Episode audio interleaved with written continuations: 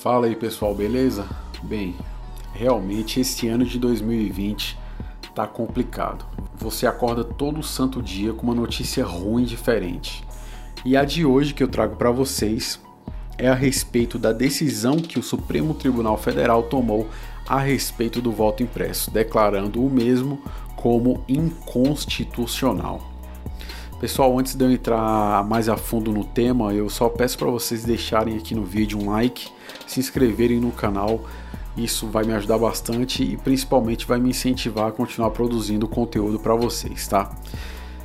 Então é isso. É... Pessoal, eu acho que esse tema, né, essa notícia, ela não teve a repercussão que ela merecia. Eu acredito que é uma coisa extremamente grave que aconteceu, entendeu? Vai afetar consequentemente o nosso futuro, principalmente o futuro das nossas próximas eleições, é o seguinte: o relator, né, que foi o ministro Gilmar Mendes, ele declarou o seguinte no voto dele. É, ele disse que não se pode utilizar uma impressora qualquer para a emissão do voto, sendo necessário o desenvolvimento de um equipamento ao mesmo tempo inexpugnável e capaz de inserir o comprovante de votação em um invólucro lacrado. Bem, já começa errado aqui porque assim, na era digital em que vivemos hoje, absolutamente nada é inexpugnável. Não existe ainda um software criado pelo ser humano que seja a prova de qualquer hacker, entendeu? Isso não existe. Ah, existem empresas bilionárias que sofrem ataques hackers e mesmo o seu sistema de segurança sendo o melhor do mundo, isso ainda vem a acontecer. Então assim, ele já começa já começa errado aqui. E se ele for seguir essa mesma lógica dele, ele deveria então uh, também dizer que as urnas eletrônicas são, são inconstitucionais, porque obviamente aquele equipamento que não é nem um pouco avançado em relação à tecnologia, à proteção de dados, etc., ela com certeza é expugnável, digamos assim, né? Com certeza existem maneiras de, de violar, de hackear aquela urna. Isso é, é uma questão básica, entendeu? Mas vamos continuar aqui. Segundo ele, se assim não for, em vez de aumentar a segurança das votações, a impressão do registro será frágil como meio de confirmação do resultado e, pior, poderá servir a fraudes e a violação do sigilo das votações, escreveu o ministro. Pessoal, é inacreditável que essa tenha sido a justificativa que eles usaram, porque assim se você não for um completo analfabeto funcional, você vai saber que essa justificativa de violação do sigilo das votações é uma das coisas mais cretinas que você vai conseguir ler nessa justificativa e eu já vou falar para vocês aqui o porquê.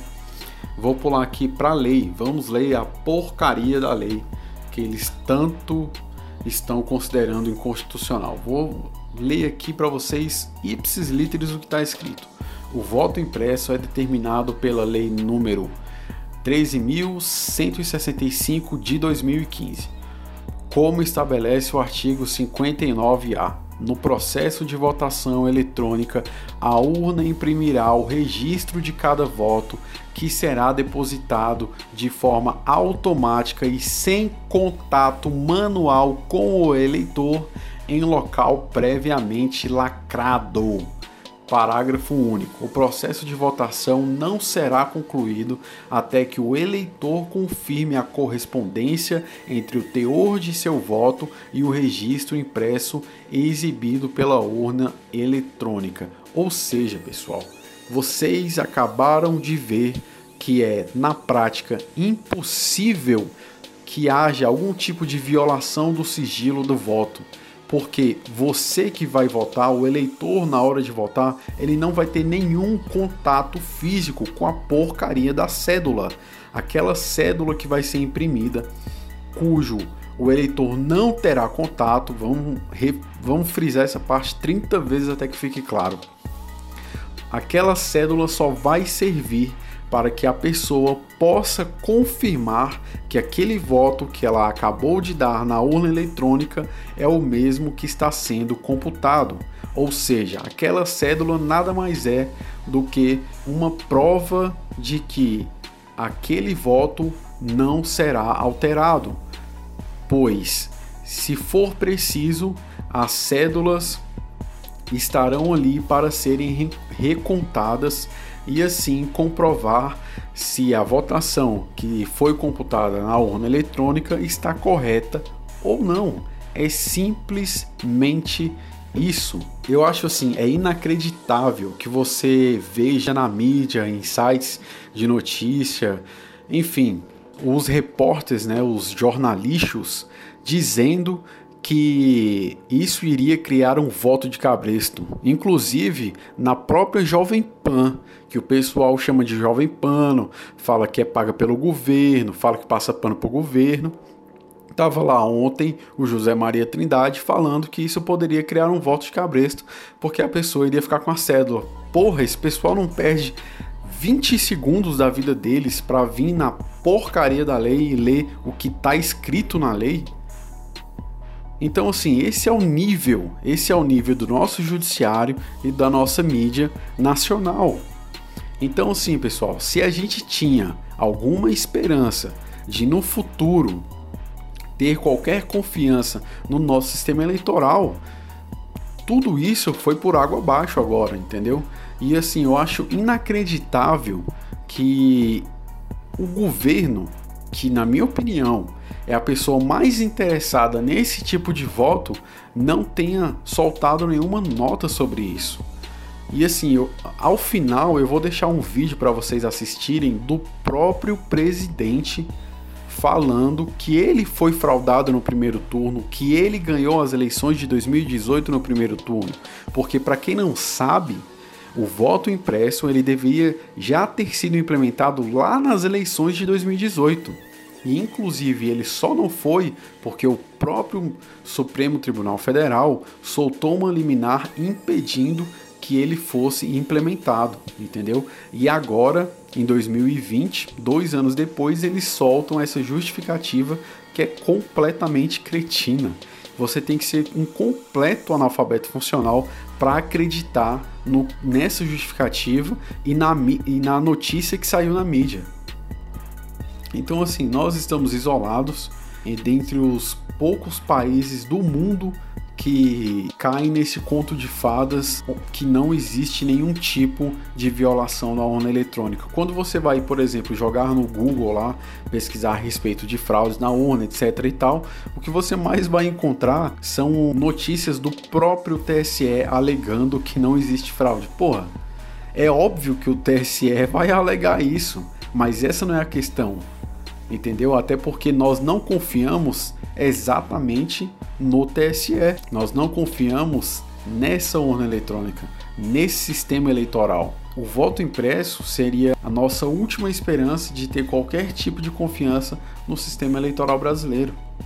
Agora nós não temos basicamente mais nenhuma, pelo menos qualquer pessoa que tem um mínimo de senso crítico perdeu as esperanças. Então, só frisando aqui mais uma vez, é impossível que exista esse voto de cabresto, uma vez que o eleitor não iria ficar com a cédula. É importante que você explique para as pessoas a maluquice que nós estamos vivendo hoje em dia no Brasil, a pós-verdade que nós estamos vivendo hoje no Brasil, onde um ministro tira um entendimento, vocês sabem de onde, para justificar algo que é completamente irracional eles tomam decisões inconstitucionais todos os dias. Então, como essas mesmas pessoas têm algum tipo de responsabilidade ou competência para estarem julgando esse tipo de processo? E cadê a independência entre os poderes? Cadê a independência do legislativo que pode criar suas próprias leis sem a interferência do judiciário?